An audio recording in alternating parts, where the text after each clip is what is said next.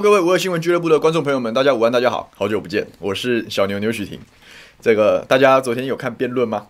这个应该蛮有趣的吧？我昨天下午在议会有时间，然后就好好的看了一下这个核能的辩论，然后晚上又接着又看了那个这个反莱猪的辩论。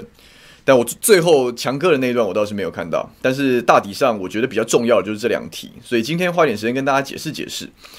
那好久不见了，不好意思啊，我们这个节目到后来来宾的这个主持人的部分做了一些调整，当然是因为我们最近议会在审预算，然后当然我在里面当然就灰头土脸嘛，因为这个呃又有民进党主席的强力压制哦，审预算的时候他们轮流做主席，会轮到民进党，然后外又有侧翼的无耻攻击啊，那你要找。要好好的审查预算，要抓不对的东西出来删，或者是出来冻结，你也要国民党帮忙。可是国民党整个会期就是在摆烂，所以基本上就是浪费生命，然后非常的辛苦。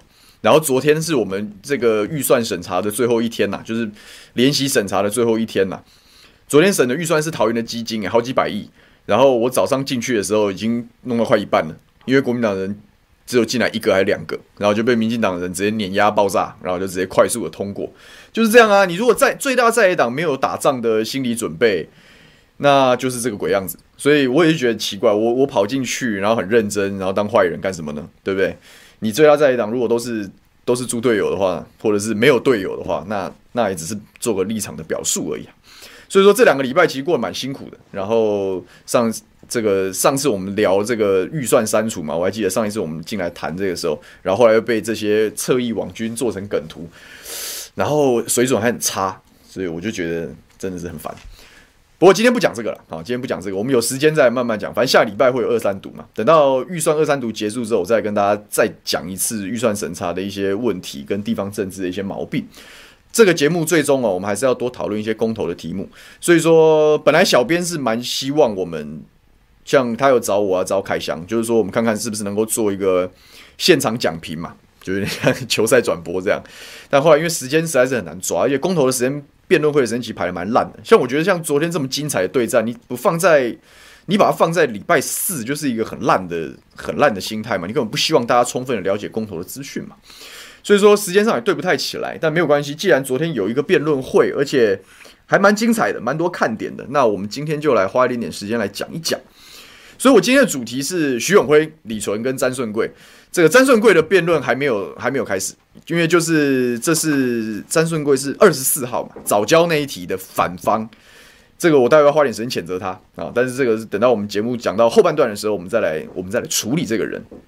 昨天当然就是两个比较重要的，一个就是土条对徐永辉嘛，然后另外一个就是赵康赵先生对李纯嘛，我们就一一趴一趴来讲啊，一趴一趴来讲，就先讲这个。这个世修对徐永辉这一部分，然后我觉得，我觉得总体来讲，我自己看，我自己看看这一段时间的这个公投辩论，我常常觉得啊，就是我我我看到的东西是，呃，叫做反方的代表，就是这些民进党政府的代表，反而在辩论的时候证明了同意的正当性，好，证明了同意的正当性啊，这个这个东西我待会再来细讲，但第一段我们当然先从。昨天大家比较关注的这一题嘛，那当然世修昨天晚上就直接辩论完，就直接到现场就跟大家做一些说明了。那我没关系，这是他的想法嘛。那我从我一个旁观者的角度来看这个事情，就是说在昨天的辩论会结束之后，基本上民进党的所有宣传攻势就快速的定调。这个定调并不是，并不是去讲徐永辉这个核能处处长的专业，反而是在战黄世修的态度。就是说啊，恐吓好坏哦。然后我刚刚在来路上还看到最新的新闻，好像就是说民进党要提告之类的，不是说世修要告徐永辉吗？结果怎么反而是民进党先告黄世修，在搞什么东西呢？就是全部都在站态度，然后就说哦，这个人很很差劲哦，这个人很很糟糕，讲一些很坏话，恐吓别人，好坏哦。他甚至有就是上纲上线说什么什么打压啦、迫迫迫害啊，到底是谁在迫害谁啊？莫名其妙啊！反正这种不要脸的话就到处流传，但这件事情毕竟有原因嘛。因为事实上，如果你昨天认认真真的看完了正反两方的二十四分钟的两帕嘛，正面正方十二分钟，反方十二分钟，然后第二轮的十二分钟跟反方的十二分钟，你认真看完的话，其实就算徐永辉啊是有实务经验的核能处处长，但是我不认为他在这一场辩论里面有讨到太多的便宜。我平常心讲是这样哦，这是一个。其实是一个非常不对称的组合，就是黄世修的五个对手里面，哈，大概我觉得最有看点的其实就是徐永辉嘛，因为他人家就是人家就是台电人呐、啊，人家就是核工人呐、啊，标准的，然后是有实务经验的人，所以理论上来讲，社会上会比较相信徐永辉的专业。理论上来说了，那所以这一场战争其实是最不对称的，最不对称的。可是显然徐永辉并没有很好的把握这样子的机会。而且事实上就证明了，反而我刚刚讲，我今天要强调的重点是，反而是反方的诸多言论反过来证明我们在公投要投同意的正当性。所以当然内容上经不起考验的时候，你就站态度嘛。其实摆明来讲就如此。那其实我跟四六私底下也聊过很多次，就是我们都觉得说，上次我们在在外在外面玩那个模拟辩论的时候，我们不是也是讲嘛，就是说其实正反两方啊，就针对何四这一题啊。正反两方的论述也好，说帖也好，懒人包也好，跟其实都非常多，而且大家也大概都会采信某一部分。那接下来只是比比宣传上的力道。所以说，民进党在昨天的辩论完之后啊，就是最后选择的不是强调徐永辉的专业程度啊，反而是强调黄世修的咄咄逼人的时候，那表示那表示你你你这徐永辉白派了嘛？你根本经不起考验呐。照理来讲，应该是既然他们都他一边宣称说徐永辉打爆黄世修，然后但是又不讲他到底打爆在哪里，只讲说哦黄世修要提告，他恐吓别人，我才觉得好笑嘞。各位知道恐我这个我粗浅的法律的认识啊，恐吓大概有几个要件，第一个就是说。我对你讲出这种有威胁性的言论，然后第一个我要明确的让对方知道，这个让让这个受害人知道嘛。如果说他们现在要提告说黄世修要恐吓的话，那徐永辉第一个他要被被告知，那这件事有嘛？因为黄世修直接当着他面讲。那第二个是他心生恐惧呢，他因为这些语带威胁的说法而心生恐惧啊。可是各位啊，我就把逐字稿拿出来，我们我们讲话，我们才不会像那些没有脸然后没有名字的侧翼，就不敢用真名来来表达自己的言论，我们就是。就是逐字逐句跟你上，所以请小编帮我们把这个反核方第一章啊，就是讲黄先生开头的那一章，黄先生开头的那一章黑色底的那张先抛出来，我就逐字逐句念给你听。好，念给你听。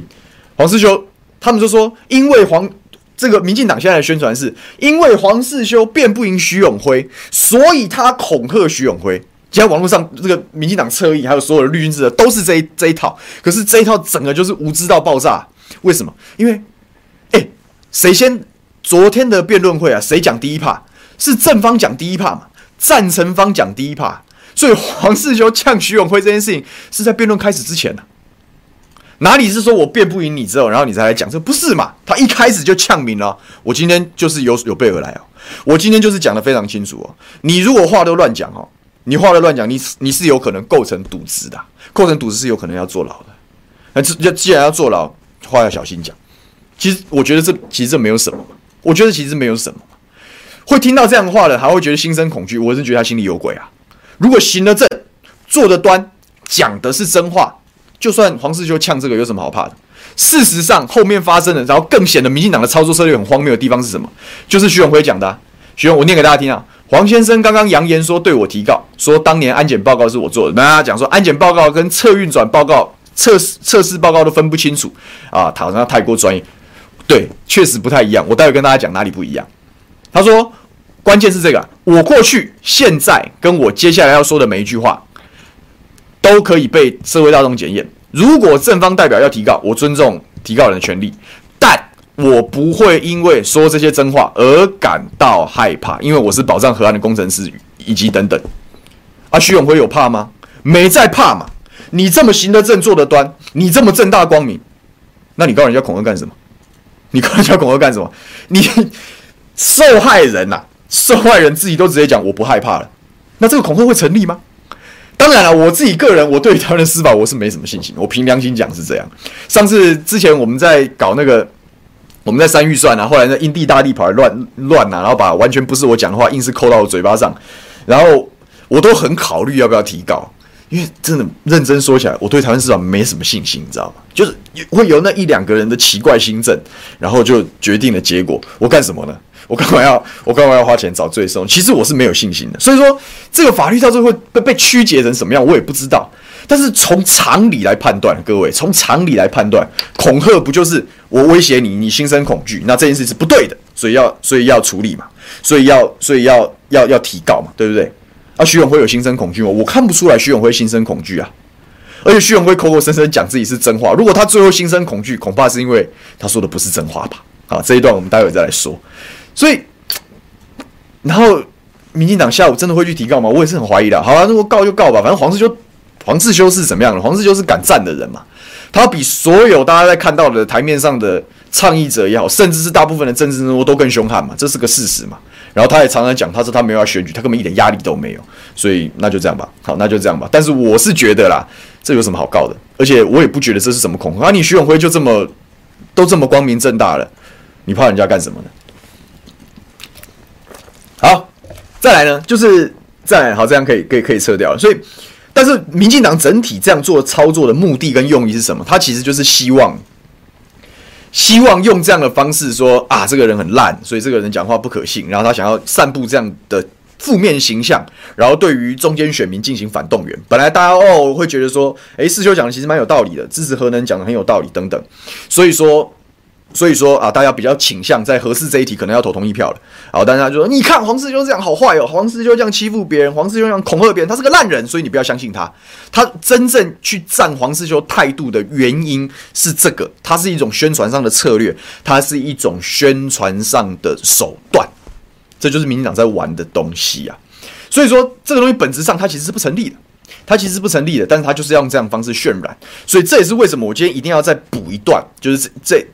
就是我们从内容上来谈论一下昨天辩论的的问题出在哪里，然后我也希望大家针对对的点啊，然后帮这个，我们就都我们是支持何时要重启的，我们要帮这样子的倡议，帮这些人去把这个东西宣传过，要我们要打得很精准，我们要打得很精准，好，所以说。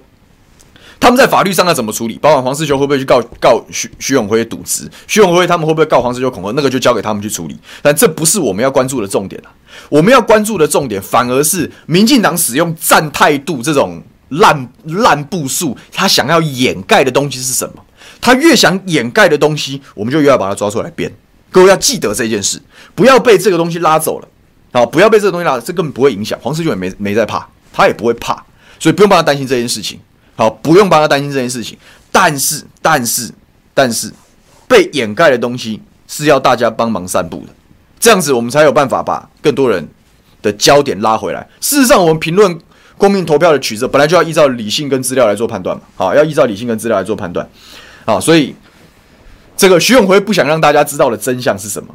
其实就是两个。其实我我昨天看的时候，我觉得最最经典的有两段呢。就是一段是徐永辉自己讲，说黄师兄你分不清楚，好，我们推的是安检报告还是试运转报告，然后他就开始解释，哇，解释一大堆细节，然后最后是什么？说试运转报告啊，来，我们这一样下一张，一样是黑底的那一张，我一样用逐字稿，免得他们又讲我断章取义，我们不会断章取义哈，我们就是逐字逐句的分析给大家听啊，好，逐字逐句分析给大家听，徐永辉讲说。徐永辉讲说，安检报告不是测试运转报告啊，不是运转测试报告啊。他说为什么呢？他说因为安检报告就是跑跑数据、模拟推估啊，只是这样子而已啊。可是我徐永辉负责的是什么部分呢？我徐永辉负责的是测试运转报告啊。测试运转报告是什么？他说测试运转啊，试运转测试。对不起，我把话讲的精准一点，试运转测试。除了冷机之外，他要查验屏保文件，他要经过层层审查的程序，你还要送给原能会审查，你才能告诉我这是真正符合安全的电厂设备，要耐高温高压，要耐高辐射，甚至我要上震动台抓到耐震系数，然后再安装。然后他说后面是合适，我发现有很多的设计缺失跟工期混乱等等等等。好，但是关键是什么？听他这样子解释之后，我就清楚了。请问大家，我这就是逻辑的问题嘛？各位，照徐永辉啊，徐永辉处长的说法，请问是安检比较严格，还是测试运转比较严格？任何一个大概听得懂他在干嘛的人都知道，哦，测试运转应该是比较严格的。这句话是谁讲？是徐永辉自己跟大家说的，不是黄世修讲的，不是不是永和团体讲的，不是不是随便人跟你讲，是徐永辉亲口说出来的。徐永辉是什么的负责人？对，他是试运转测试的负责人。徐试运转测试比本来所谓简单讲的安检报告严格还是不严格？他更严格嘛？他刚讲他自己讲了，试运转要测试什么？要上震动台，要抓他的耐震系数，他抓了现场安装。所以徐永辉作为作为啊，徐永辉作为试运转测试的负责人呐、啊，他所签署的文件，他盖章通过的这些文件呐、都是试运转测试的文件，比安检更严格啊！然后他哔哔叭叭讲说安检很有问题，那你不不是神经病是什么？如果连安检都过不了，你试运转测试怎么会通过呢？你怎么会盖章呢？你盖了章不就是会通过吗？你盖了章不就是等于跟大家讲说是连实际上模拟测试的试运转都会过关了，那怎么会有问题呢？后来我再请教了一些台电的，我大概看了一些资料，就是安检是另外一个人看类似的东西啦，所以很多人会把安检跟试运转绑在一起讲，连他们台电自己都是这样说的。那只是不同套的不同班子的人交叉验证同一件事情啊。那不管怎么样，本质上的东西都是一样的，而且你徐永辉自己把关的最比较严格、比较高标准的试运转。测试你都盖章通过了，然后你今天讲说核四有一大堆问题，你不自打嘴巴，你是什么？这就是我今天要讲的重点呐、啊！这就是我今天要讲的重点，就是我们第二个标要讲的，就是公投啊，这些反方的代表的自己的言论，反过来证明了投同意的正当性啊！你自己讲了一堆哦，原来更严格了，你自己都你你一边代表着反核的人出来讲这样子的话，好，你一边又说这些东西是通过的，那通过了当然就没有问题啊！通过了，为什么不同意呢？为什么不同意呢？对不对？所以你反方的很多言论，其实反过来是证明了支持这个公投的合理性呐、啊。所以我想，很多人我们那边私底下聊天啊，这个这个家伙是怎样？是身在曹营心在汉，是不是？你不是胡闹，你是什么呢？你不是胡闹，你是什么呢？很多网网友啦，在昨天，当然这个。民进党政府当然是铺天盖地的，是说黄世修很很过分，对不对？然后他当然也也会去讲，那正方的环扣是什么？就是说，哦，你徐永辉那是一项犯罪自白，是不是？你昨天讲话的逐字稿好像是一套犯罪自白。哥，我跟你讲，他绝对不会是什么犯罪自白啦，各位不会是这样啦。他怎么可盖这公这些在在公务体系混这么久的人盖个章？哪有这样简单哦？没有绝对的道理跟法源依据，他会盖章吗？哎，赌资是真的要坐牢的呢。是真的要坐牢的。徐永辉真正的问题不是他渎职啊，他事实上如果真的被告上法院之后，我觉得他大概也不会，他他也会没事啊。但是法院的整个审理过程会再次证明他在他在龙门电厂团队里面，他确实是在协助核四过关，是在协助核四重启啊，这才是问题呀。真正的问题是他在昨天这场辩论会上胡说八道，他在讲假话嘛。真正的问题是这个，所以我讲嘛，昨天的反方一天一天到晚在证。自证同意的正当性，刚刚我讲的就是最最鲜明的例证啊，所以你就不要怪今天今天大家的今天大家的网络上出现铺天盖地正方的环扣的图是什么？是这一张这个新闻嘛？是新闻嘛？但是二零一四年的新闻的图是什么？是延宕一个月核四安检报告完成啊！这张图啊，秀一下给大家看好了，这张图不就跑出来了吗？啊，那个黑头发人是谁？那个站在旁边黑头发那个人是谁？啊，不就徐永辉你？啊，不就是你吗？啊，那投影片上写什么？安检报告。我今天不管你是试运转测试的负责人还是怎么样，但是本质上是实物上你也是实物实物体系出来的啊。实物上你就是在做一样的事情，但实物上你就把大部分的问题几乎都排除掉了。大部分的问题不都排除掉了吗？不就是你在报告吗？不就是你跟大家讲是没问题了吗？那你今天要跳出来讲有问题，你不是说谎，你是什么呢？我是觉得很伤心呐，我是觉得很伤心，因为以徐永辉的能力，他不会没有办法处理合适的问题啊。他如果没有办法处理合适的问题，他站在那边干什么呢？他在那边讲说安检报告完成干嘛呢？他为什么那个时候不应该？他难道不应该当一个吹哨者吗？如果他现在今昨天这么大义凛然的话，他那个时候为什么不吹哨子呢？他为什么不坚持以以他的本位、以他的观察来说是错的？他说源头就错了，那你盖什么章啊？你盖什么章啊？你为什么不当初就站出来说这是不行的，这是不对的？你应该弃暗投明啊！你应该在那个时候你就加入反核的阵营啊！可是为什么你盖了章？你为什么去主持了这样子的内部的会议？你为什么跟大家报告我们做了哪些改善？我们做了哪些努力？不就表示你其实是有这样子的能力，你有这样子的本事，你是在做这样这一份工作的吗？这才是核工人应该要有的态度跟敬业精神，不是吗？你为什么今天会被逼逼逼的要做这种跳梁小丑一样的事？我是我是蛮难过的，我是蛮难过的。所以你也不要怪大家讲嘛，这就是我刚刚讲的。下一张下一张图，我们要秀给大家看。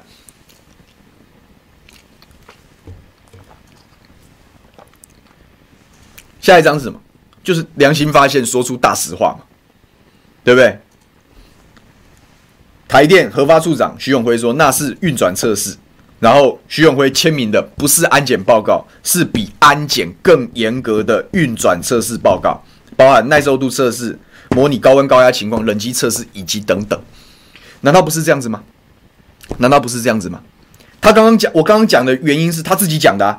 他说测试运转不是模拟而已呢，是要实际上去研究呢，那就比安检更严格啊。啊，安检更严格，你都盖章了，你在你现在在讲什么东西呢？你现在讲什么东西？更严格，你都愿意签了。那不就表示没问题吗？不是表示可以克服吗？对不对？所以我讲嘛，这就是反方自证同意正当性嘛。他自己讲的言论，他自己在反方的辩词里面去呈现的东西，其实反而支撑了可以同意啊。其实我听完之后，我更有信心啊，原来可以处理嘛，原来可以处理嘛。那最后我就再补一枪好了，我也没有什么好客气的。最后一最后一段就直接出来给大家看，他的反方的第二段论述的最后一 part，大家还记得吗？我听到我直接一口水喷出来，你知道吗？这个这个带给我的震惊程度，仅次于土条昨天讲说什么按摩棒超自然震动，你知道吗？除了那一段我把水喷出来之外，第二次我听辩论把水喷出来，是最后一段徐永辉自己讲的。他说：“我在核四没有远大的目标，当时的工项很多跳票，我唯一的想法是要赶快拼出来，相信当时核四当时可以带到安全的问题可以解决的，赶快拼出发电。你不就跟大家讲那些问题是可以被解决的了吗？”那你现在反出来反对干什么呢？你今天跳出来反对干什么呢？对，他的问题很多，这我们没有反对啊。为什么合适的问题会搞这么多？是因为过去以来政治的问题压力很大嘛。我一直跟大家讲说，过去反核的民意是八成以上嘛，七成八成嘛，以前动辄十几万人大游行，那好像是一个普世价值一样。那是因为资讯还没有那么发达，那是因为支持核能的论述还没有成型嘛。所以以前是有压倒性的声量，所以对于各级的政治人物来讲，那是一件压力非常非常大的事情。所以当然有非常多的政治干预嘛。因为有了这么多的政治干预，所以在建厂的过程中有非常多的变数，会延宕，预算会被砍掉等等，都会发生嘛。所以核电厂的这些问题，核四厂的这些问题，所谓的拼装车或者是外包或团队解散的问题，也都是来自于政治问题没有处理完嘛。不是技术问题无法克服吗？你徐永辉讲说可以拼出来，赶快拼出发电，就表示没有技术问题嘛？那我们今天把它诉诸公投，不就是要解决政治问题吗？你你徐永辉以技术官僚的身份，好，以技术人的身份要出来去讲说合适不可行啊，但是你发言的内容讲说我是可以拼出发电的，那就没有技术不可行的问题了嘛？为什么我讲说徐永辉作为反对方的代表，那是最有看头的？因为那很有可能是从实物面、从技术面可以拿出一枪毙命，让支持核能人通通闭嘴的证据。但是没有啊，我听了两段没有啊，我只看到大量的他可以被解决的证据，他更坚定了我们可以支持的信心呐、应该是要这样想事情吧？应该是要这样想事情吧？对不对？那真正的关键，民进党为什么铺天盖地的攻击黄世修？为什么民进党的？宣传没有聚焦在徐永辉讲的各式各样的技术细节啊？为什么？因为反而是正方拿出来的东西，把反方一枪毙命了。正方代表拿出来什么？叫做二零一九年核四运转的重启报告啊。黄世秋在辩论的时候是挑明了呛，他是挑明了呛，他说这个东西核四台电系统里面每一年都出一份，每一年出一份合不合理？各位，非常合理。为什么？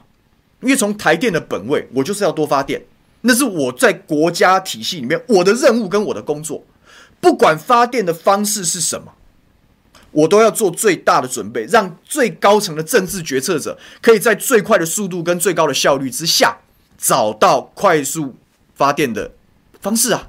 所以那是台电的工作啊，那是台电的工作啊。所以他们内部人会不会每一年都要看？诶，合适有没有机会重启？他当然要看，只要这个电厂没有被拆除之前呢、啊，这这一份报告一定是每一年都有，这是非常正常的，这是非常正常的。所以内部流出一份二零一九年的版本，二零一九年的版本尤为重要。为什么？因为二零一八以核养绿的公投是压倒性的过关，压倒性的过关表示什么？民意正在改变嘛。民意正在改变。那时候黄世修，我还记得我们一八年以选举之前，我们在谈的时候，黄世修都很开放，他还说他也很希望民进党里面有一些人可以把这个当成下台阶啊，让重启核四、发展绿能变成台湾未来的方向。他是同意这样子的方式，以核养绿，以核养绿不就是这概念吗？这样才有办法完成比较多元的能源结构嘛，也可以比较容易去贯彻减碳的目标嘛，对不对？所以当然是一个很大的。改变的希望，那台电里面当然就写了一份报告啊。那份报告里面再次重述啊，事实上支持核能的很多论述，我后来对照，我今天早上把它二十几页啊，我把它从头到尾看了一遍。我今天就不不秀出来给大家看了。但是看了看了之后，其实正方的现在在网络上讲的诸多论述，其实通通来自于这一份。也就是说，真实的台电的内部的真正的技术人员跟真正的相关人士，这个团队这些徐永辉处长口中的核。核能电厂的弟兄们啊，他讲他的弟兄们啊，是有本事处理问题的嘛，是有办法可以把问题解决掉的嘛，所以他才会讲核四即将重启嘛。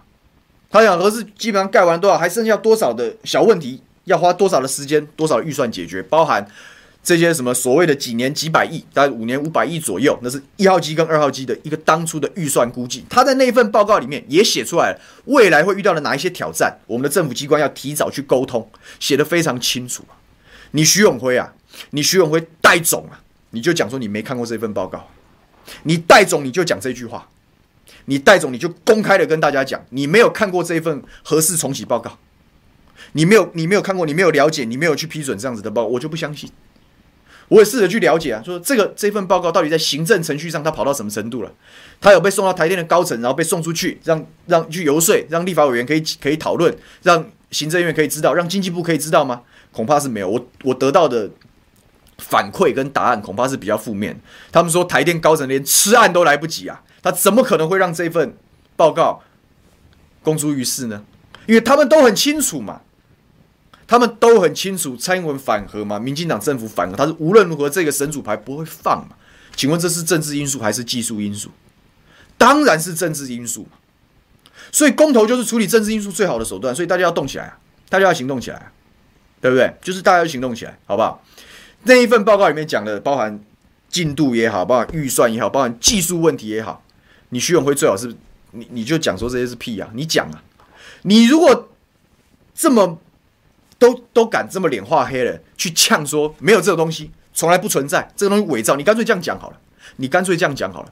你如果敢这样说啊，你如果敢这样说啊。你敢这样说，你就是背弃你台电的弟兄，你还好意思口口声声讲说我要跟我的弟兄怎样同进退，我要保保障我弟兄什么工作安全，你是狗屁不通啊！因为你的弟兄都知道这一份报告，你的弟兄都希望公道可以彰显啊！你的弟兄在期待的是你，你秉持着你的专业，告诉大家这些问题是可以被解决的，因为你是有专，你是真正的专业人士啊！这个才是徐永辉心里最害怕的东西啊！这个才是他心里最害怕的，这也是我昨天听完这两段的辩论，我最难过的东西啊！那是我听了，我非常的，因为我知道他是有底的人，我他是他是可以做事的人，他就做过核核核三厂的厂长，他也在龙门电厂，就是核四电厂的团队里面努力过嘛，他当然是有能力处理事情的技术官僚，但是为什么要把这样的技术人逼到政治的舞台上去扮演这种很下作的角色？你民进党政府真的残忍！好残忍，你知道吗？逼着这些技术官僚要违违背自己的良心，违背自己的学术底啊，去讲这样子的东西，那是多么难过的事情，多么难过的事情。所以，再帮大家聚焦一下，昨天的反方基本上就自证了同意的正当性。我已经刚刚刚举几个例子，徐永辉自己讲试运转测试比安检更严格，但是他盖了很多章，图条都跟大家讲。他每一张都盖章嘛，他的盖章通过了，表示可以处理嘛，对不对？他也跟大家讲讲白了，他是说真话的。他说的真话是什么？我当初在合适的时候，我是希望赶快把它处理完，赶快发电，表示合适技术上完全可行。这就是反方自证同意正当性的原因啊！大家记得这件事。接下来的宣传，各位，接下来的宣传，请大家围绕着什么？二零一九那一份重启合适的那一份报告，围绕着那一份去，去去问，你就问那些反核的人，你就去问徐永辉，你就问那些民进声音，你厉害你就讲这份不存在啊，你厉害你就讲啊，我们看看是谁在说谎。你厉害，你就让台电人自己讲，这个是不对的。你厉害就讲，不要不要这么，我真的是我真的是觉得没有必要弄成这样啊。但是事实上，越来越多的迹象跟证据显示，没有技术问题啊，只有你要不要处理的问题。任何一个建设啊，任何一个建设都有技术问题啊，都有技术问题啊，都有政府审查存丢的空间啊。跑一张建造，快的话几天。慢的话拖三年都是有可能的，所以苏贞昌这些这些不要脸的家伙才会每天在那边讲说要几加几年，那废话嘛，政权在他手上嘛。但不管怎么样，不管怎么样，先用民意突破政治障碍，很多东西就快了。很多人都在等这一刻，很多人都在等这一刻。所以各位，所以各位，请你团结起来行动。接下来的宣传围绕着二零一九那份同意核四重启的声明书，好。同意核四重启的规划报告，我相信还会越来越多流出来。我这这一份会传出来，他有很勇敢的台电人，就是就是不希望自己的不希望自己的专业被作践嘛，不希望自己的努力付诸东流，这才是真正为台电弟兄考量的做法嘛，对不对？所以接下来的宣传战围绕这件事情，然后如果提到徐永辉，就用我刚刚跟大家讲这两套说法。徐永辉讲试运转测试比安检测试更严格，然后他盖章同意。搭配那两张梗图送给他。第二个，徐永辉自己讲，何时盖到最后，他的目标是要拼发电，他做得到，所以没有技术问题，没有技术问题啊。OK，所以不用担心这件事。好，请大家加油。那当然不能只讲这一题嘛，啊，不能只讲这一题。一样，昨天的反方自证同意的正当性，另外一个案例就是李纯。我今天讲徐永辉讲李纯，最后待会讲詹顺贵。啊，李纯，我我听到他的辩论，我平平常讲，我跟听到徐永辉辩论一样，我是我是很难过的，因为这两个人为什么要被拿来相提并论？就是他们都是有实务经验，然后跟有技术底的人，然后他们有绝对的理论跟实务的经验，所以他们的说法理论上应该是要非常有说服力的。但是这样子的很有说服力的人，却因为政治的压力，你要去。就泯灭自己的良心去讲一些干话，我是觉得伤心的。李纯老师是谁？李纯这这个老师，我之前在在我自己出国念书之前，我还在我还在他手下实习过。当然不是不是只属于他，是他下面的很下面的一个研究案，我是里面的助理研究员。当然还在在中经院的 WTO 中心呐，WTO 是世界贸易组织嘛。所以说李纯老师是什么？李纯老师是我们台湾大概国际贸易贸易自由化的专家，他是一把手。他是一把手，他今天要来帮这个莱猪公投啊，好当反方代表，就是说基于自由贸易的推展顺利啊，我们应该要忍受莱猪进口，这这个我可以接受，可他里面很多言论我是没办法接受，里面很多言论是没有办法接，而且他凭良心讲，他也是我我讲的反方自证同一正当性的最好的例子。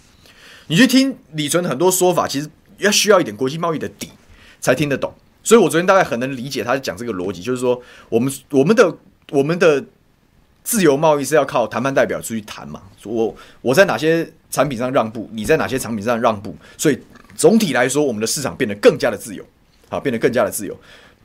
那在这样子的一个过程中，其实有彼此有很多的交换，然后有信任的问题。他是强调信任的问题，就是说，如果我们一答应人家来猪要开放，然后又被公投翻掉。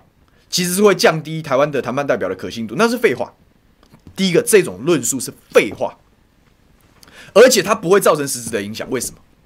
因为这种事情在贸易上很常发生。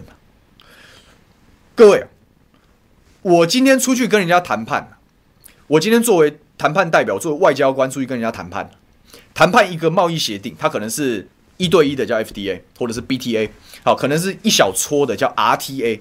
比如说 CPTPP 就是一种 RTA，可能是全世界的像 WTO，那你都要先去谈到一些开放的条件之后，后面要做什么程序？要回到国内说服国内的百姓，你要回到国内做批准这样的事情。所有的贸易协定也是也是外面谈完签好之后，国内要有批准，批准走完了才有办法成功。为什么自由贸易进行到了一定的阶段会陷入瓶颈？比如说 WTO 的最新的回合谈判，最近的几个回合谈判都是没有结果的，因为可以开放的、没有压力的、可以快速的得到各国批准的内容啊，几乎都批准完了。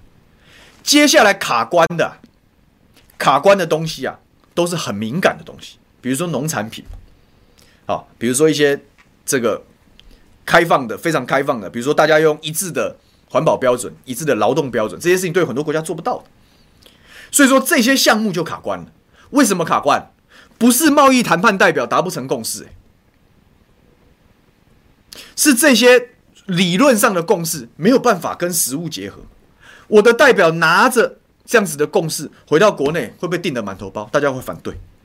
所以大家谈判代表自己很清楚，这个东西不能乱答应。没有把握的事情不能乱答应，这才是贸易谈判，这才是贸易谈判，对不对？所以每一个谈判代表，每一个谈判代表都有双重身份。我代表国家出去跟国外的对手做贸易谈判，对不对？我们作为政府为单位回国内的时候，我要跟我的国内人民谈判，我要跟我的国内沟通。ECFA 为什么前面签的非非常顺？为什么到服务贸易协定卡关？国内过不了不是吗？难道不是国内过不了吗？那个时候是是不是学运翻掉啊？立法院本来要，当然你程序上很粗糙，很很难看，然后国民党又操作技巧又很拙劣，所以你被人家逮到破口，你被人家翻掉，那不就翻掉了吗？那不就翻掉了吗？对不对？所以被翻掉是很正常的事情。这些贸易谈判的老江湖啊，都很清楚是这样的事情啊。李纯没有办法讲清楚，真正折损的是那个乱答应的人，那个乱答应的人是蔡英文，他觉得皇权在握，他觉得他可以随便答应，他觉得他一定过得了关，这个就是最过分的地方。你以为贸易谈判你你执政你就可以随便了？你不要忘了你民进党怎么执政的，就是因为国民党 ECFA 太粗暴了，所以给给大家逮到黑箱这个破口。然后大家翻脸了，连立法院都被人家攻陷了，是这样子的浪头啊，把整个国民党政府推翻的。你民进党政府是因为这样子的浪头，你有办法执政，你难道不应该记着前朝的教训吗？我在跟任何一个实体去做谈判的时候，我难道不应该更小心吗？我国内对这个事是非常敏感的，我国内是很有可能用各种手段翻掉我们的谈判代表对外谈判的结果，所以你可以乱答应别人吗？你当然不能嘛。当然不能嘛！你李纯讲这个东西，其实一般人听不懂。但我一听啊，说我们的信任会受损，谁的信任会受损？蔡英文的信任会受损，所以我们更应该投同意。我们要给他一巴掌。我凭良心讲就是这样，因为不是给你乱搞的呢，给你很多票不是给你乱搞的呢，不是给你拿我们国内的敏感部门去换你的门票呢，不是给你拿，不是给你拿国内的食品安全去换你所谓台美友好的华丽外衣呢。真的台美友好的时候，莱猪哪里是问题呢？李纯昨天讲的最大的破口是什么？我也要跟大家分析啊，跟大家分析啊。李纯最大的破口就是他举了一个非常好的例子，他说欧盟啊，欧盟是不接受莱克多巴胺的，没莱牛来猪都一样，零检出，因为这样子零检出的政策抵触了 WTO 的自由贸易谈判的逻辑，所以美国提了争端解决。贸易谈判的规则就是这样，我跟你谈不拢，我们可以有一个争端解决的机制，我们找第三方来仲裁，我们找其他人来评评理，然后就像是民事打官，有点类似打官司或者是你的申诉一样，会有个第三方去做合理的裁断，然后大家按照裁断的方式来处理。李纯讲得非常清楚，他说欧盟啊，因为没坚持啊，来记零检出啊。坚持来记零检是不是违反自由贸易的逻辑跟原则？对，因为真正的自由贸易，你什么都不可以限制啊，那是真正的自由贸易，但那个很难呐、那个很难呐、所以才卡关呐、所以才卡关呐、那欧盟说我就是坚持你怎样。所以仲裁啊，最后 WTO 的争端解决的判决跟仲裁是什么？是好吧？那你欧盟必须要在其他的领域让利给美国，其他的货物也好，或者是其他的没有来记的，你要多进口，去平衡掉美国的莱猪进不来的损失，这样既不影响你限制来记的这个这个措施，这个措施也不会让美国觉得贸易自由受到打扰。李纯讲这话其实非常公道，但是这就是我讲的反方自证同一正当性。我们难道不能跟美国比照办理吗？我就是不要莱猪了，但是你其他商品我们就谈呐、我其他地其他的我比较强势的产业，我不害怕的产业，我开放多一点不就好了吗？你没有来记的猪肉，我多买点我没意见呢、啊。这是可以协商的，可以被仲裁，可以双方自行和解，那是谈得出来的，那是可以被解决的问题啊。结果民进党政府没有，你是没有能力处理这件事情。还是你不愿意面对这真相？你蔡英文还谈判专家啊？你谈判专家你会不知道这件事啊？你谈判专家会不知道没有办法用别的方式解决吗？其实就是这样子啊。我们网友讲说这是贸易制裁，对，你可以讲它叫制裁，你也可以讲这叫做和解跟让步，或者是协商的结果都可以。就是你如果在这个地方坚持要锁的话，你其他地方就要让更多嘛，就是达成平衡嘛。自由贸易到最后会遇到瓶颈，大家都知道问题很难解决，所以要一步一步往深水区的时候就，好吧。那这里我们绕过，但那边你就让我多一点，一点一点的往前进，这就是自由贸易的现况啊。作为真正的自由贸易专家的李淳老师，不可能不知道这个事啊，不可能不知道这个事啊。所以我觉得他是身在曹营心在汉，他故意在反方的论点里面去讲这个东西，但讲这个东西其实给了所有正方最好的理由。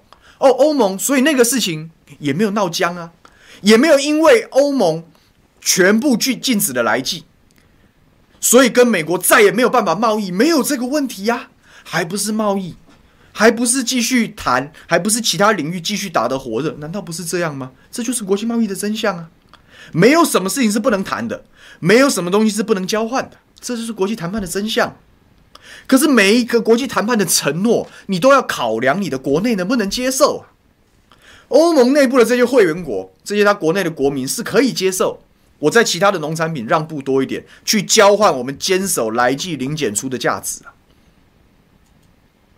欧盟顶在前面，难道不应该？我们不应该加码跟上吗？因为欧盟这一关挡在前面，然后大部分的国家因为有欧盟这样子的例子啊。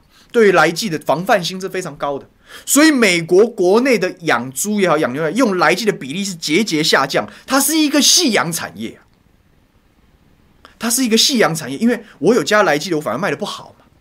那不如不要加，其实还不错，还反而卖的好一点。我们为什么不团结起来，加速它落日，以后就再也没有来季的问题，不是吗？结果他因为他夕阳产业只剩下一撮撮啊！昨天赵少康赵先生也讲了，美国前三大养猪产业一家都没有用来记，为什么？因为他知道有来记的不好卖。那表示什么？还用来记的是一些比较没有竞争力的嘛。所以你要降低成本嘛，你要用添加物嘛，你要在肉食品市场里面被认为是比较不安全的，你硬是要闯关。我们口口声声讲自己台美关系史上最友好。我们的最友好竟然是认为说，请你把你不要的烂东西卖到我们来，这样子叫台美关系史上最好。你个谈判专家，你不是混蛋，你是什么啊？这就是李淳老师昨天在反方辩论时候教会我们的事情，没有没办法解决了。他讲的大实话，欧盟是这样，我们就这样解决就好了。啊，你不是谈判专家吗？你不是台美友好吗？所以我昨天看我。感叹，后来李纯要花时间去讲说什么三十三块什么，你那你不是实战专家，你不用讲这种话，你不用讲这种话。李纯老师的经验跟他的实务上看，他是很清楚什么样的状状况是可以提争端解决，什么样的状况我们会输多少。实际上在信任的时候，哪些敏感部门被翻掉是很正常的事啦。很多东西不是明明不是明目张胆的翻掉，很多东西是拖延嘛。这个条约进来。比如说这个条约签好了，在国外进来，我立法院我就不审了，国会不审了，因为国会议员有压力啊。我审了，我要通过，我要开放，我的产业受损，我的我的选民受伤，我为什么要审？这种状况也很多啊。这就是为什么要谈一个 FTA 谈十几年的原因呢、因为每一国都有国内问题要解决啊。每一国都有国内问题要解决，所以我们作为国民，我们要没要没别，我们如果希望就不喜欢莱剂嘛，那你这反莱猪公投你就投同意，就这么简单而已啦，没有什么这些东西受挫的问题嘛。就算就算信用会下挫，也不是我们国信用是是随便乱答应别人那个那个政府的信用会下挫嘛。民进党政府傲慢霸道惯了，他觉得他讲什么就是什么嘛。我们为什么还要让他们横财过造呢？为什么呢？我我实在不是很理解这件事情。而当初服贸的时候，我们就不让，我们不就没有让国民党横财过造吗？不就大家就站出来了吗？那为什么民进党政府的时候，你就要让他横财过造？今天是有公投，真的天公地道而已啊，刚好而已啊，所以更应该投票，没什么好客气的。没什么好客气的。昨天我讲反方自证同一正当性的另外一个原因就在这里。你想到昨天李纯老师就说，对，世界贸易专家告诉我们了，国际自由贸易专家告诉我们了，就算坚持零检出，贸易上还是有解套的方式，请看欧盟，就是这样啊。所以我都不知道他们到底在帮谁辩论，你知道吗？非常好笑。那李纯老师还算四平八稳，他至少没有跟着民党塔利班那些智障言论买单，说什么。呃，反莱猪就是反美猪，反美猪就是反美，你跟胡说八道，就是胡说八道。他就不敢，他不他，我觉得他也是被被逼着要要做这样的事情。但是我是觉得蛮难过的，我真的觉得蛮难过的。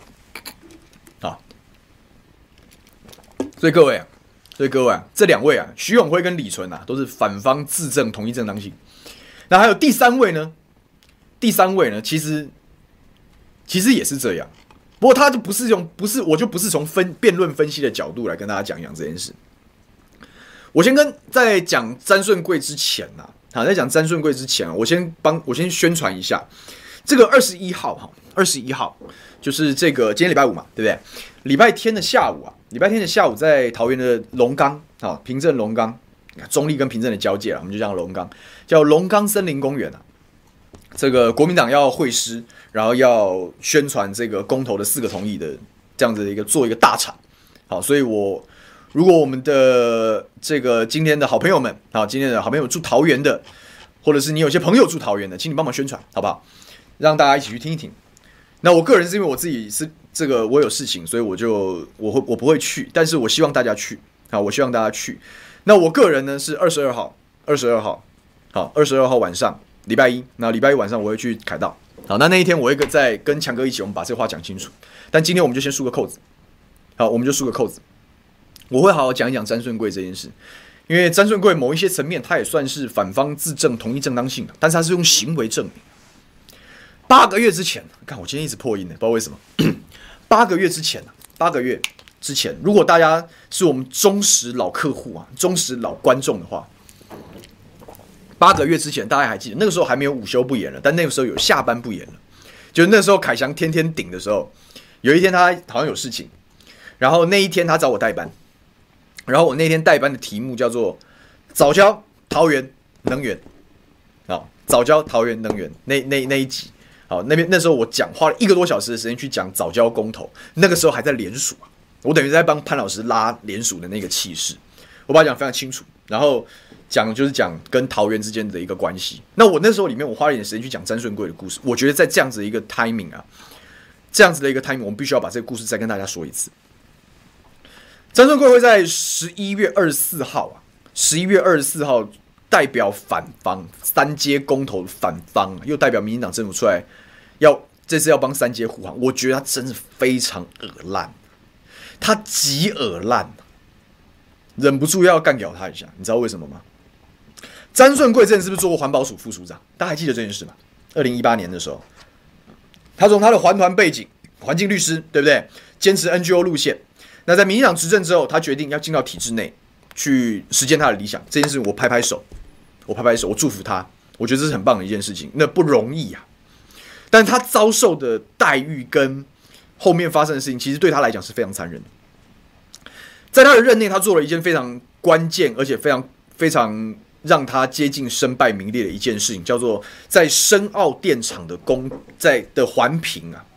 深澳电厂是不是那时候要在新北市做燃煤电厂，然后那时候不是讲说什么超超临界技术，什么所谓的干净的煤啊？对，摩尔讲到是火力压柜，对，那时候大家就要扣他帽子，为什么呢？因为在深澳燃煤，他为了他为了在他环保署副署长的任内坚持他的反核理念呐、啊，所以他在深澳这个燃煤电厂环评平手的时候，他是主席嘛？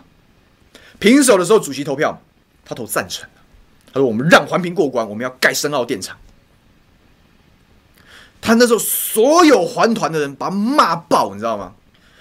背叛环境团体，背叛啊！空气污染啊，从碳排什么什么全部来，所以呛他是火力压贵。他很可怜，凭良心讲，他很可怜。就我可以理解他为什么要投同意，他、啊、就又没你又核能又不用啊，其他都补不上来啊！你不你不你不烧煤炭你怎么办？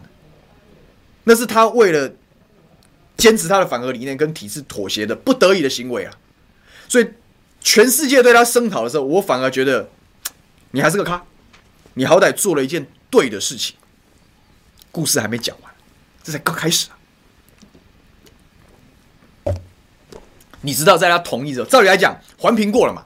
这个盖电厂哈，压力最大的就是环评阶段，就是环评阶段，环评过了哦，后面应该就要。叫兵叫给他嘛，对不对？就要往前走。但是各位，深澳最后有盖吗？没有，对不对？为什么他没盖？不是什么二零一八的公投啊。深澳没有盖是什么？是谁的决定？是赖清德的决定啊。赖清德那个时候是行政院长。赖清德哪里人？万里嘛，对不对？他是深澳电厂附近嘛，那是他老家嘛，那是他的老巢，对不对？所以他有没有压力？民进党那时候新北要被痛宰啊。压力很大，打不赢侯友宜啊！谁出来都打不赢侯友宜啊！就是苏贞昌的骗神仔出来，对不对？要不要救苏贞昌的选情？要嘛！中央要不要用尽一些方法救苏贞昌的选情？要嘛！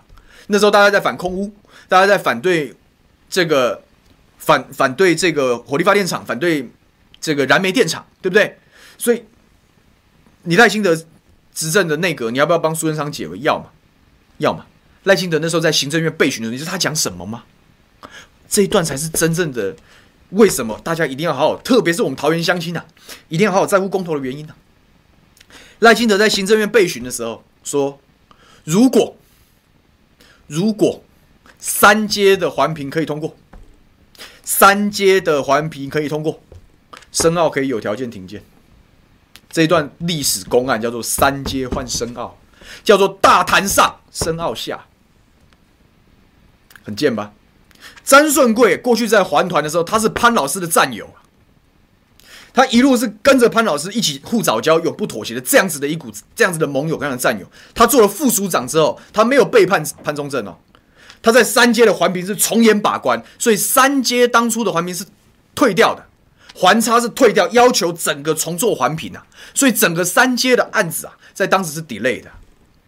然后詹顺贵选择通过深澳。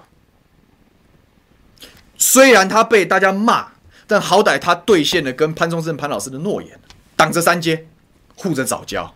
所以我说他愿意妥协，又兼顾反核，然后他最后选择了深澳电厂这个超超临界的机组，被人家呛是干净的煤等等。但是他好歹做了一个这样子，算是勇敢的决定，对不对？结果他叫真心换绝情啊，他白死啊！为什么呢？因为赖清德讲什么？三阶过，深澳。听，他一阁魁啊讲这样的话，全部人都知道该怎么办了，这样大家理解了吗？这些什么发电、什么能源政策，都是这些王八蛋政客随便乱讲，你知道吗？哪里是什么道理呢？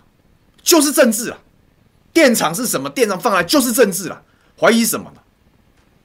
大潭上，深奥下。我那时候写过文章啊，我说你这文章是卖香贼是不是？人家赖清德啊，保护自己万里乡亲呐，我不要深奥，因为在附近呐。啊，你有没有保护你桃园观音的乡亲？没有，这本上没有嘛。这本上说好吧，你就过吧。你不是卖香贼，你是什么？你把我观音乡亲当什么？就是这样子啊，就是这样啊。所以后来发生了什么事？赖清德都下令了嘛，三阶换深奥嘛，所以深奥电厂的案子是不是就干掉了？没有深奥了嘛，对不对？所以大潭要扩建机组嘛，所以才有后面三阶要快马加鞭。本来要退整组退掉，重新做环评的，后来改成环他又审就要过啊，官方的意志就下达了，环保组过三阶，环评让他过，环评让他过，就是这样哦。詹顺贵气疯了，因为我现在是副署长啊，我能违逆长官的意志吗？我不能啊。可是我如果过了，我既在燃深澳电厂投了赞成票，我已经被骂了满头包，然后我现在还要逢迎你赖清德，逢迎你李应元，对李应元，大家都对李应元好印象，我没有，我没有，我待会跟大家解释为什么，就又又要又要配合你深奥，然后又被你卖掉，然后你现在要我背叛潘老师吗？要背叛他吗？要过三阶？所以你你你不是你不是满脸豆花，你是什么？你这个环环团进来，然后乱搞一通，你不是万箭穿心，你是什么？所以詹顺贵在大谈这个三阶案的重新环评、重新闯关之前呢、啊，发了一封三千多个字的辞职信啊，三千多个字的辞职信，讲政府多么糟糕，多么多么那个，感谢很多人，就是不感谢赖清德了，气死了。他辞职，所有环团代表在三阶的环差案退席抗议，只剩下什么？官方代表，官方代表要干嘛？要通过。这就是三阶换深澳的故事啊！我桃园人的环境就这样被人家卖掉啊！桃园的环境就这样被卖掉啊！就是这样啊！啊，郑文灿在干什么？你不是卖香水，你是什么？就是这样子啊！所以詹顺贵在三阶通过选择请辞嘛，说我不干了嘛，好歹我。对潘老师有交代，对不对？然后当初我说我为什么对林应元没有好印象？你知道林应元怎么评价詹顺贵的辞职吗？林应元说詹顺贵没有江湖道义，谁没有江湖道义呀？谁没有江湖道义呀？詹顺贵就守着跟潘老师的诺言，所以他在深奥他要牺牲自己，这叫没有江湖道义。你詹顺贵被环团万箭穿心，他也要为深奥同德，因为他坚持他反核的理想，这叫没有江湖道义。没有江湖道义的是你们这些政务官呢，是你的阁揆呢，因为自己的政治需要呢，因为你自己的政治需要，所以你拔掉深奥，你你放在桃园呢，这才叫没有江湖道义呢。没有江湖道义人指着詹顺贵说你没有江湖道义，你你不是混蛋，你是什么？我管你今天是死是活啦，但这就不对嘛，这是不对的事情嘛。好啦，我们现在讲前面，我是不是都有帮詹顺贵讲好话？我为什么今天一定要把他拉出来？我说我我一定要编他原因是。你詹顺贵，你前面都做这样的事情了，你你在你在政府部门的时候，你白死，对不对？那你现在跑来当反方的辩士，你在干什么呢？你到了最后，你就是所有人，你都背叛一次啊！哦，所以事实上，到二十四号之后，我们就可以讲詹顺贵没有江湖道义了。你为什么要背叛潘老师呢？你前面辞职辞假的吗？你如果今天要站出来帮这个 三阶辩护，要。要要要反对早教，那你当初环评就让他过不就好了吗？你干嘛辞官呢？你干嘛搞搞得自己满脸豆花呢？你在干什么呢？你是当过官当上瘾了，辞职了，觉得后悔了，是不是？希望现在在跟民进党政府书城，搞不好以后还有个环保署副市长说，是这样吗？你是这样想的吗？你如果不是这样想，你为什么要背叛潘老师呢？你为什么不坚持呢？你为什么不好好把话讲清楚呢？我是觉得你在你你詹顺贵当初在投深澳保护三阶保护早教的时候，你是委屈的呢，你是讲道义的呢，你为什么不能把这条路坚持到底呢？你为什么要把自己搞得两面不是人呢？为什么？为什么我我不懂呢？应该不是什么好处吧？你也不是什么很很很贪财的人呐，但好歹留个好名声吧。搞环境保护是 NGO 这么长，这个是要。要有要有要有威望，要有信任度的呢。那那你怎么你你你干嘛呢？又同意深奥，然后又因为反对三阶环评而辞职，然后你现在要跳过来，又要反对早教，又要反对护早教，你在干什么东西？我看不懂呢。我讲反方自证同意正当性，詹顺贵是用行动做了这件事啊。我们当然要投同意护早教啊，因为像詹顺贵这样的人，在他很讲江湖道义的时代。他连官都不愿意做了，就是为了要保护早教，好咖啊！我是不是理解他为什么要现在跑过来当反方？所以我讲，好好的人呐、啊，被政治逼成这样，我觉得很伤心呐、啊。詹顺贵哪怕是投过深澳电厂的同意票，我都可以理解，因为好歹他是帮我们桃园人在努力嘛，帮我们的早教在努力嘛。好歹是这样嘛。那这条路为什么不能坚持下去呢？哦，当初在潘老师坚持到站到最后一个，坚持要公投的时候，你们这些环团的人一个一个离他而去，那是多伤心的一件事情啊！我看的是多难过的一件事情。为什么你没有选择一以贯之的做好呢？这对 NGO 本身的信赖度跟威望，难道不会造成重创吗？我们台湾的政治已经恶斗，然后大家都已经很多人是贴标签，不是很理解非政府组织运作的角色了。难道不应该谨守分际吗？难道不应该坚持跟执政党要对干吗？是要这样子，你才有办法确立公民团体的主体性。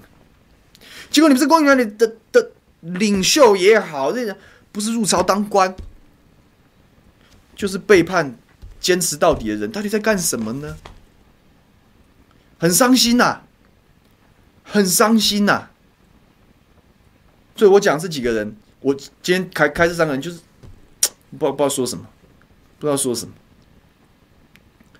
我是期待二十一号了，这个桃园场这个发言要比较有爆炸性，发言要比较有爆炸性，就是我前面讲的故事，三阶换深奥，一定要讲给桃园人听啊。这件事情，如果桃园乡亲不晓得，公投的宣传怎么会有穿透力呢？我们桃园的乡亲，我们桃园的环境就是被出卖的嘛。他们都讲说南电北送，看啊，桃电不北送啊？桃电不北送吗？我觉得很奇怪呢。桃园多少火力电厂？国光电厂、大潭电厂、长生电厂，对不对？华亚气电共生、大园气电共生。在新竹跟龙潭的交界有新桃火力电厂，在芦竹跟林口的交界，林口火力发电厂，这样够不够？这样有没有烧好烧满？那你还要扩建什么呢？你还要扩建什么呢？整个北台湾除了桃园之外，还有哪个地方电厂像我们一样多？就没有嘛？那为什么为什么当市长的人可以这样卖掉乡亲的权益？在桃园就是有绝对的正当性，讲我不要新的电厂啊，因为我就多啊。所以，我觉得这些哎，好好的人哦，被政治逼成这样是很可惜啊，而且我觉得难过了，我觉得难过了。那可恶的是谁呢？可恶是政客嘛，这些民进党政客嘛，就可恶嘛。可恶是赖清德嘛，可恶是郑文灿嘛。我就觉得郑文灿尤其可恶。你现在是怎样？哦，因为桃园都被你摆平的好好的，所以你可以踩着桃园人往上爬，进军中央，是不是？因为他现在是未来啊。哦，有人讲的是储君啊，有人讲的是未来的行政院长啊。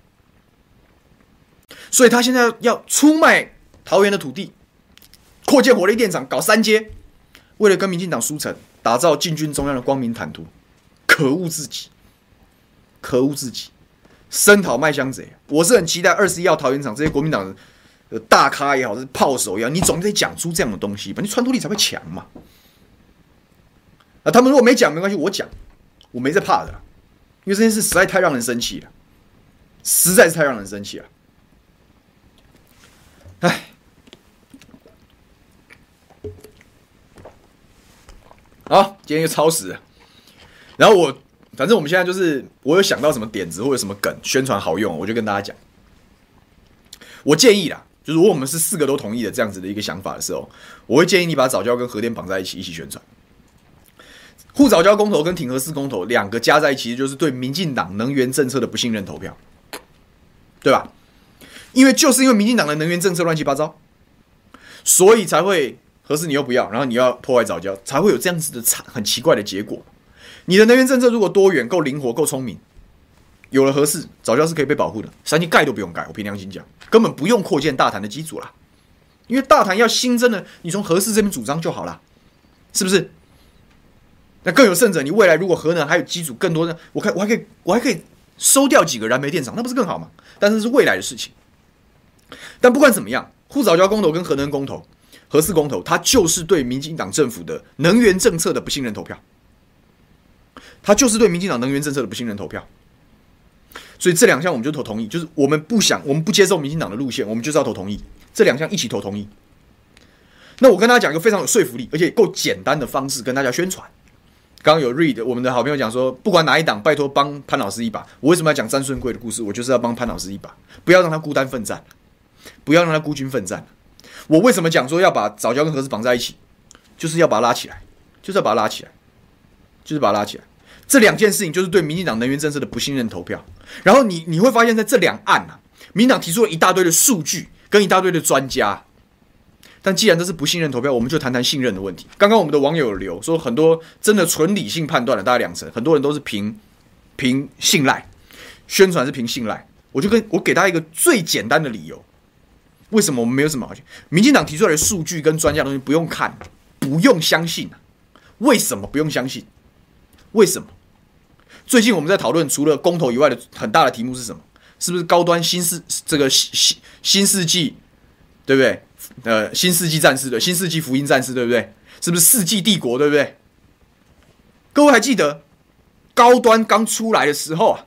高端疫苗刚出来的时候，有没有专家背书？有吧？有没有很多很厉害的数字啊？有吧？有没有很多说法说它可以通过哪些认证？有没有？有吧？请问哪一项到了现在落地了？没有，就这么简单啊。政府的话能信吗？官字两个口，他们说出来的话能信吗？不打个折能信吗？没有把你打零折就好了，已经很客气了。各位理解了吗？为什么可以讲说不信任投票？为什么可以不信任他们的数字跟他们的专家？啊，高端的例子就摆在眼前嘛。你民进党为了政治目的，你什么事情都可以做嘛。你所有的专家的言论，你所有的数字都可以断章取义，或者是只讲你自己有利的部分，你都可以跳脱现实啊。如果大家说政府不会这样，谁跟你讲不会这样？高端不就这样吗？嘴巴通通闭起来。各位这样理解怎么讲了吗？你要去说服身边的人的时候，说服身边的人就是这样说。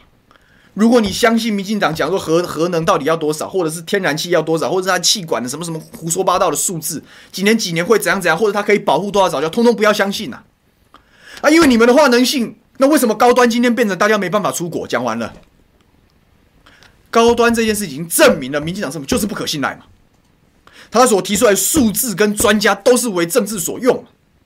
我说好好的人都会被政治逼成这样，所以像是徐永辉、像李纯、像詹顺贵这样以前有所谓专业背景的人，在代表政府的时候讲话，通通要打折的，讲话通通要拆解，通通要分析啊。这样各位理解了吗？如果有人想挑战说我们要相信他的时候，就说我们当初也很相信高端，不是吗？但是为什么高端变成今天这个死样子？不就是因为你们这些专家、你们这些数字都是宣传的话术吗？都是一场骗局吗？就是这样子。这个宣传的技巧我教给大家，以后就这样子跟大家讲，以后这样跟大家讲，说服力就很高。我们今天不是无端的不愿意相信政府的数字，是你劣迹斑斑呐。如果要再讲能源，我可以再举一个例子，但是我把数字调好了之后，我改天开个节目再讲。就是我们的绿能执行进度就是远远落后嘛。当初你整个能源政策的建立，不就是有两成的绿能要补上来吗？你算啊，然后哪些机组要退役，就是因为能绿能要补要补要补吗？啊，你就补不上来啊！这是另外一个血淋淋的例子啊！你的数字、你的估计、你的专家讲出来的话能听才有鬼啊！因为那背后是政治的指导棋嘛，是政治压制专业、作践专业的行为，所以他们的话能信啊？能信才有鬼啊！我信你个鬼啊！各位理解这样概念吗？你可以举绿能政策没有办法达标的例子，你可以举高端疫苗活生生的例子，然后跟大家讲政府的数字，请你不要尽信，请你保持怀疑呀、啊。我们难道不会发现这未来是个骗局吗？哦，声称会保护早教，万一最后没有了，你能说什么呢？就像是当初讲的高端是什么灵丹妙药，现在满脸豆花，你又能怎么样呢？这样子就理解了吗？从源头开始，我们就把它堵起来。不要相信他，这就是不信任投票，就是不信任投票，投同意投下去就对了，没什么好讲，就这么简单。那另外两题，我我觉得这没什么好讲，非常清楚了。各各位理解，今天大概大家这样带了一下，大概大概我也把我四个都同意的原因跟大家报告了。早教跟合适就是合适的技术问题是可以解决的，而早教的环境是因可以因为合适被确保的，所以这两个案我一定是同意，而且我压根我就不相信民进党的能源政策。那莱猪这件事我也讲啊，我我是懂国际贸易的人啊，这个问题是可以被克服的。台美关系最好，我们愿意相信你最好。哪有哪里会因为这个小绊脚石出现障碍呢？但是我们绝对有条件站在实安的角度，站在我们要吃优质农产品的角度，拒绝这种添加物一大堆的的劣等肉品的进口啊。公投绑大选不用讲了，我我实在想不到任何理由，那那个无需多言呐。